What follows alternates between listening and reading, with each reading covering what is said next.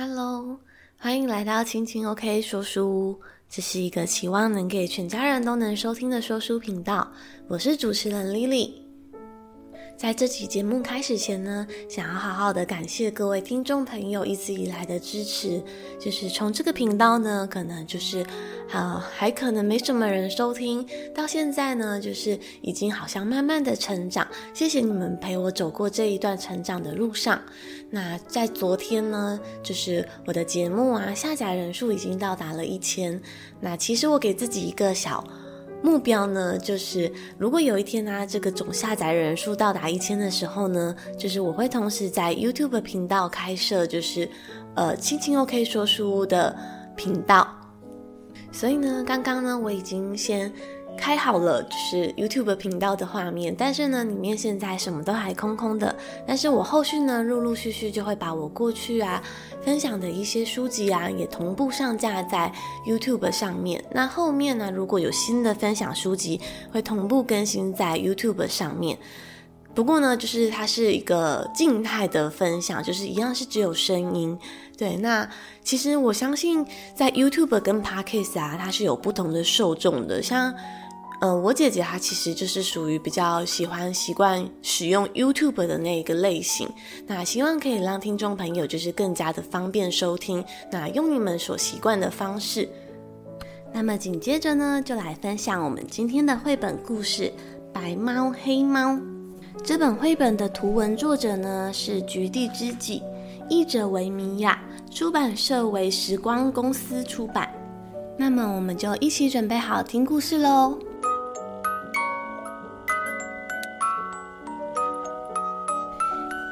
只白猫和一只黑猫，白猫喜欢黑猫黑黑的毛，黑猫喜欢白猫白白的毛。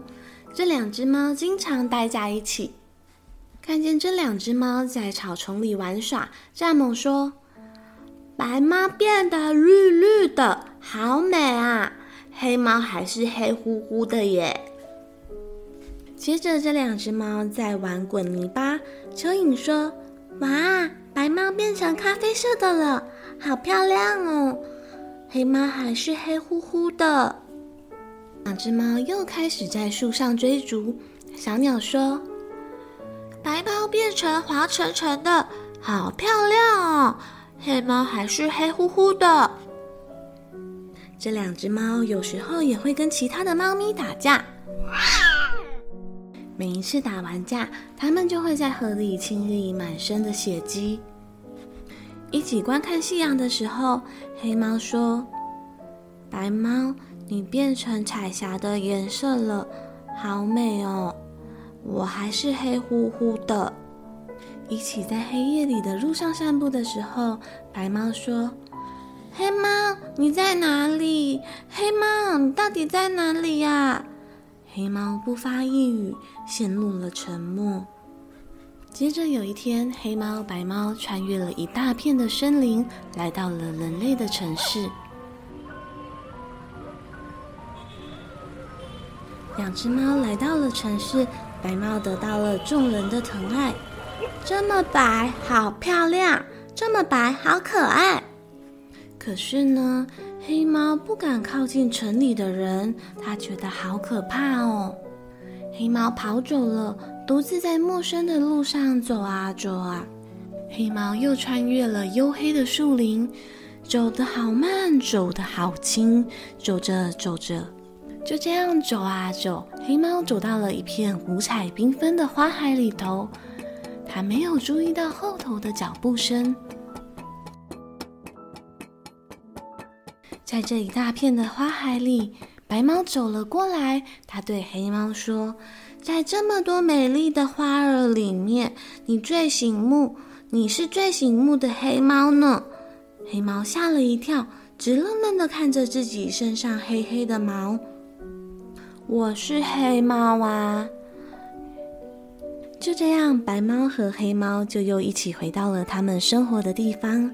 有一只白猫和一只黑猫，白猫喜欢黑猫，黑猫喜欢白猫。这两只猫经常就这样待在一起。那今天的绘本故事就到这边已经说完喽。接下来，我们一起来谈一谈书中的内容吧。那这本黑猫白猫的绘本呢，它的故事架构非常的简单，那图片也非常的大，所以还蛮适合年纪比较小的小朋友一起看。不过其中有一页呢，就是我自己看到的时候，有稍微愣了一下，心里想说，诶，为什么绘本会有安排这么呃真实血淋淋的画面？对，他就是说，哎，那两只黑猫白猫啊，他们也会跟其他的猫咪打架。然后后来翻过来的下一页呢，就是打完架就会在河里清洗满身的血迹。对，那我觉得这个还蛮可怕的。对，虽然我在外面有看到就是猫咪打架，但是好像也没有这么夸张到满身的血迹。对，所以我想这个应该是作者就是为了故事的张力所特别安排的一个画面。那故事的一开始呢，一只黑猫跟一只白猫。那白猫呢，喜欢黑猫身上黑黑的毛，黑猫也喜欢白猫身上白白的毛。那这就好像就是我们会受到与我们不同呃性格啊，又或者是外在表现的人所吸引，就好像一个很内向的人，他可能也许会受到比较外向活泼的人吸引，又或者是一个很文静的人，他可能会受到一个比较活泼的人吸引。那这一个故事的安排一开始非常的明显，他们就是外表的特征不一样。那一只是黑猫，一只是白猫，但是呢，他们还是经常待在一起。那关于探究我们如何被他人吸引这件事情呢，有一位美国的知名身心灵作家芭芭拉·安吉丽斯，他曾经用“波动”这个词来研究我们人跟人之间的相处频率。就好像有时候啊，我们会说：“诶，我跟这个人相处很对频，好像啊，我们话题一开，就好像有很多的话题可以聊。”那芭芭拉·安吉丽斯呢？他说，我们之所以会被眼前的对象所吸引，其实呢，就是因为对方跟我们有相近的波动模式。那当这些波动呢，他们一旦互相靠近，可能就会产生共鸣。关于探讨这种我们被对方吸引，或者是有爱上对方的感觉，就像故事中的黑猫跟白猫，他们一开始碰面之后就喜欢一起相处，待在一起。那关于这种。关于波动的探讨又可以分成四种层面。第一种为生理层面的波动，指的是我们人对待自己身体的方式，比如说我们会选择吃什么啊，做什么运动，怎么样装扮自己，这些在生理层面的生活习惯跟活动等等，我们称为生理层面的波动。那第二种呢，为情绪层面的波动，指的是我们的情感啊、感受跟各种的感觉。好比说呢，当我们在看电影的时候，我们因为受到剧中的剧情啊的影响，所以觉得很感动而落泪。那这时，如果你旁边的朋友，诶，他也跟你一样有同样的感受，那看起来也好像眼眶泛泪的样子，那也许你们就会有机会谈一谈彼此心里面的感受。那甚至在你们的感受中，你会找到一个共鸣感，那你就会觉得哇，对方跟我好像是很类似的人。第三种呢，指的是心智层面的波动，指的是我们脑中的想法、思维，对于事物的定见、判断跟各种价值观、信念。所以有人也许会说：“诶，我跟这个人啊谈不来，因为我们的三观根本就不一样。”那所谓的三观呢，其实指的就是世界观、人生观跟价值观。那么第四种呢，为灵性层面的波动，指的是我们与自己的内心世界的关系，还有我们的生活哲学跟处世之道。所以说呢，不管是我们第一次见到一个人产生一种一见钟情的吸引力，还是经过长时间的相处，进而进到一个稳定的关系之中的日久生情，其实呢，这都涉及了上述四种层面的其中一个，又或者是多个。那之所以会导出这个我们如何与跟我们不一样的人如何产生共鸣的这四种不同层次，其实是想要介绍一下书中一开始黑猫跟白猫的认识，还有就是。当他们两只猫一起在草丛里玩耍的时候，白猫变得绿绿的。那这时蚱蜢就开心地说：“哇，白猫变得绿绿的，好漂亮哦！因为白猫变得跟它一样，也是绿绿的嘛。”那后来呢，他们又在玩泥巴。那蚯蚓这个时候又跟白猫说：“哇，蚯蚓说，呜，你已经变成咖啡色了，好美哦。”对，那因为它这个时候它看见，哇，这只白猫变成跟泥土一样的颜色，也跟它自己一样的颜色。那直到在树上的时候，白猫又变成黄澄澄的。那小鸟就说：“哇，你好漂亮哦！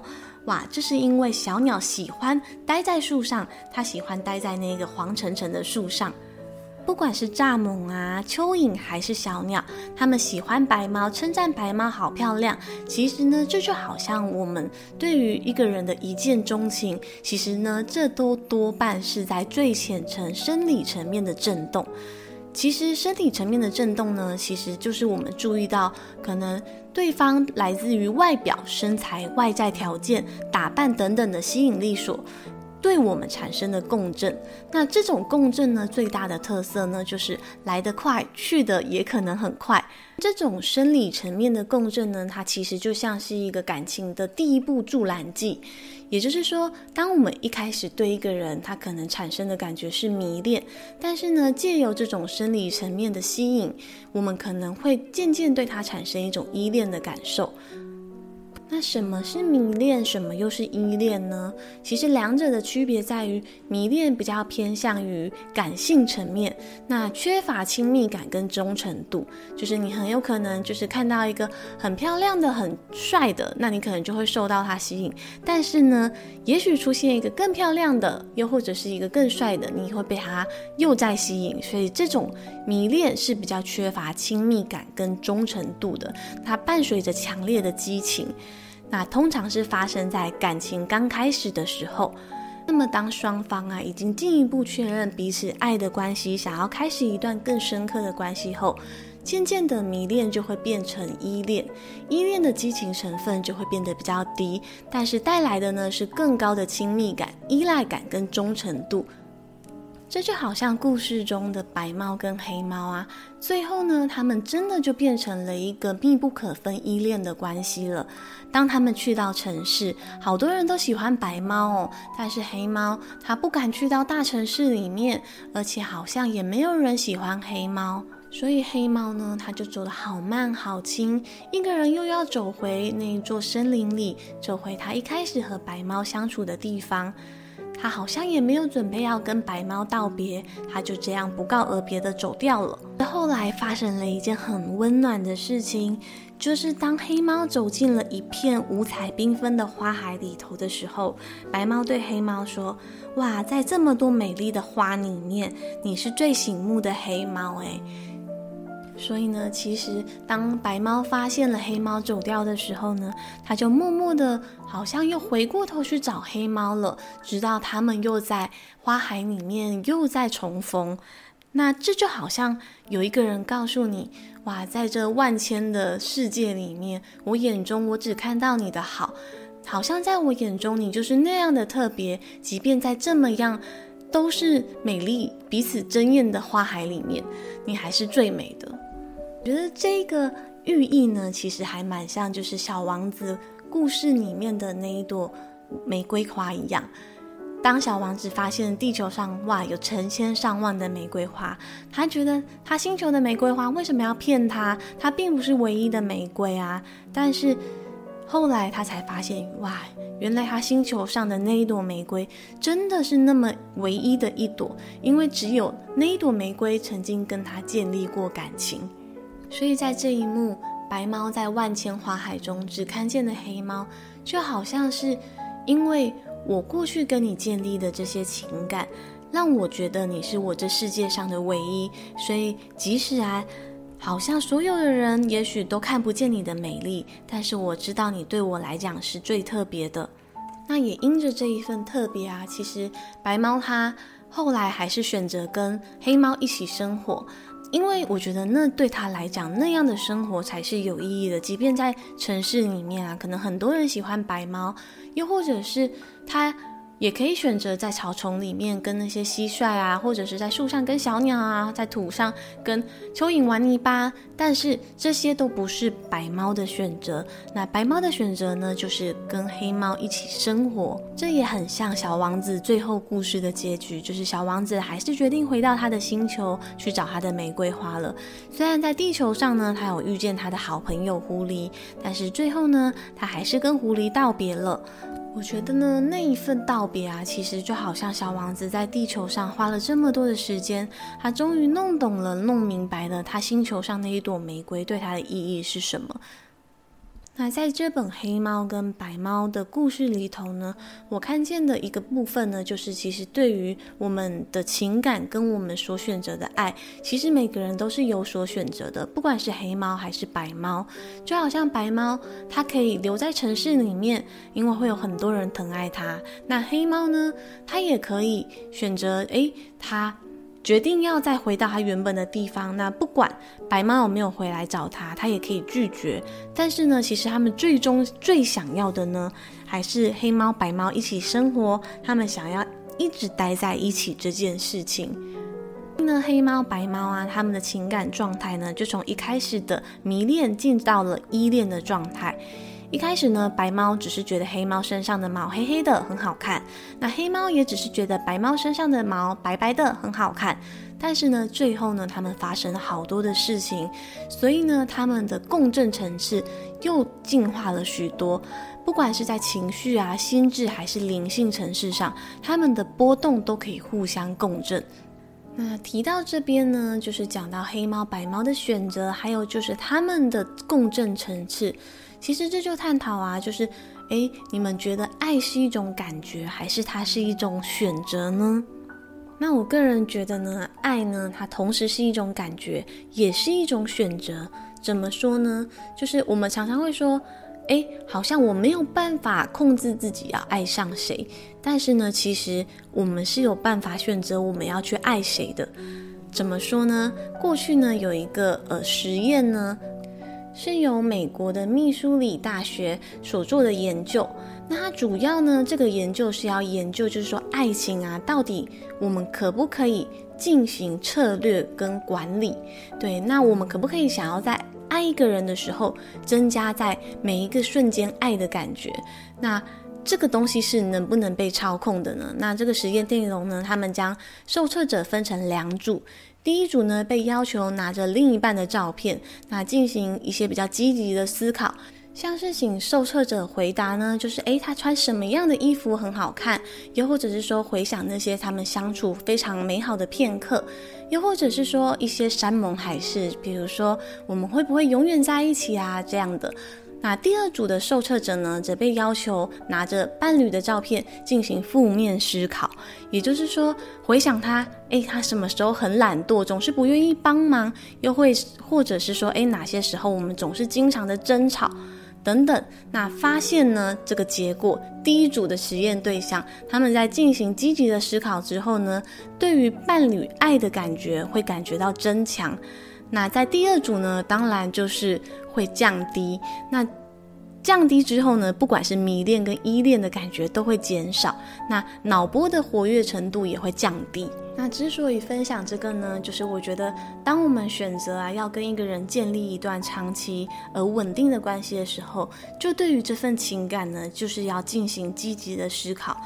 我猜啊，就是。当白猫回去找黑猫的时候，它的脑袋里面呢，一定都是在想着这些积极美好的想法。哇，回想起跟黑猫相处的时光有多么的快乐，他们曾经在泥巴里面一起玩耍，也在草地上翻滚，然后还有爬到树上。甚至去跟其他的猫咪打架，这些点点滴滴的美好时光，对于白猫来讲啊，它在进行这些积极而正面的回想的时候，就会让它对黑猫产生一种连接，进而它会想要去增强维持这段关系。那最后做出了这样子想要回去找黑猫的这样的选择。那么关于这一点呢，就是其实我觉得。像是自从我开始写日记以后呢，我觉得对于感情好像都会有更积极的看待，因为我觉得透过书写每天发生的事情，好像让我莫名的会去感恩。我说的不只是只有爱情，包含就是。各种情感，比如说像有时候我会说，哎，跟家人聚一聚啊，非常的开心；又或者是说，哎，今天同事去帮我买了一份便当，就觉得很感恩。对，那我觉得这其实呢，都是在对于你想要建立的情感做一种正面积极的思考。我觉得感恩呢，其实就是一种非常强烈的正面思考。在《魔法》那一本书里面呢，曾经有一段句子让我印象非常的深刻。他说：“人生中富足以及产生美好事物的领域，就是你使用感恩的地方。”那当时我看到这一段的时候，其实我很深刻的在想，就是，诶，我哪一些地方，其实我并没有好好的觉得我应该要去感恩它。那我觉得。其实呢，当时我写下来的东西是我的工作，对，就是，嗯，我会觉得说，诶，为什么要感恩自己有工作这件事情？可能是因为我觉得当时工作对我来讲，就像是，嗯，为了赚取报酬。但是我后来发现，好像真的越运用到这种正面积极的想法的时候，好像工作起来会比较顺，就是因为。我觉得会带着一种使命感去做这件事情，就好像你会觉得说，哎，可能工作获得的薪水让你有办法去支撑你想做的事情，哎，这件事情的确该好好的感恩。又或者说，哎，工作的时候让你有机会跟不同的人聊聊天，又或者是跟不同的人学习，这也是一种该感恩的地方。那么来到了节目的最后尾声，我想要谈一谈，就是黑猫呢，它感觉就是一个非常憨厚的猫，就好像白猫到花海里面遇见它，找到了它。他说：“哇，你是那么醒目的黑猫，觉得你很漂亮。”那那个时候黑猫只回答他说：“哦，我是黑猫。”这样对那。从头到尾呢，这本故事都说，诶，黑猫还是黑乎乎的，不管是在泥巴里面，还是在树上，还是在草丛里面，黑猫都是黑乎乎的。那它并没有为了就是讨人欢喜而改变了自己，当然，它要改变自己也是非常不容易的事情，因为它与生俱来就是这个样子。不过我觉得呢，这之中呢，有一个值得我们特别去思考的地方，就是黑猫啊，它并没有就是为了想要别人喜欢它，它把自己伪装成别人喜欢的样子，就是它始终都是保有自己黑乎乎的模样。那如果他觉得好像城市里面的人没有特别喜欢它，那没关系，他就选择离开了。我觉得这其实是一种蛮忠于自我，然后也很接受自己现状的状态。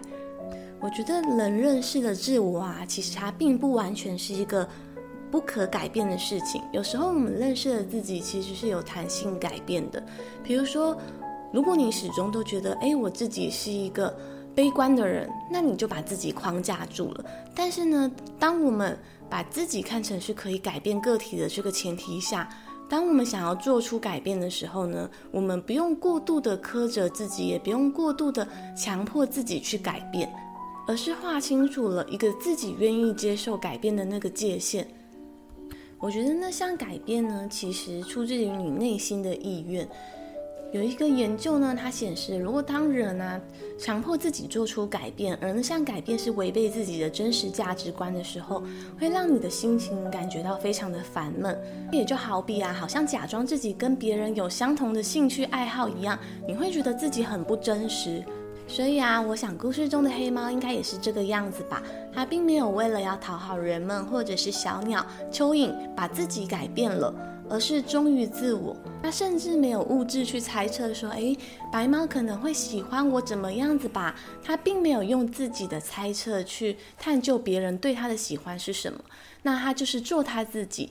但是呢，最后的故事非常的温暖，因为白猫就是喜欢那样子的它。时候我也会觉得呢，如果当人啊，你把自己伪装起来，用自己不真诚的一面去跟别人相处的时候，其实也是让别人少了机会去认识真实的你。那么这样长期的相处起来呢，其实就会感觉非常的疲惫。关于我啊这个形象，其实在心理学上面有提出一个所谓的自我差距理论。这其实呢，就是在讲说，我们每个人啊，认为自己的样子跟我们实际上的样子，又或者是我们认为心中我们自己应该有的诚实样貌，其实是会有一些些不一样的。所谓的真实我呢，就是我们认为自己心中最真实的模样；而应该我呢，就是我们认为自己对于这个社会该负有的责任义务，应该要成为的那个样子。那最后的理想我呢，就是。我们希望自己期待可以变成怎么样？就是有些人会说呢，就是成为喜欢的自己。那那个喜欢的自己呢，其实就是涵盖在理想我的范围内，期待自己可以变成一个善良的大人。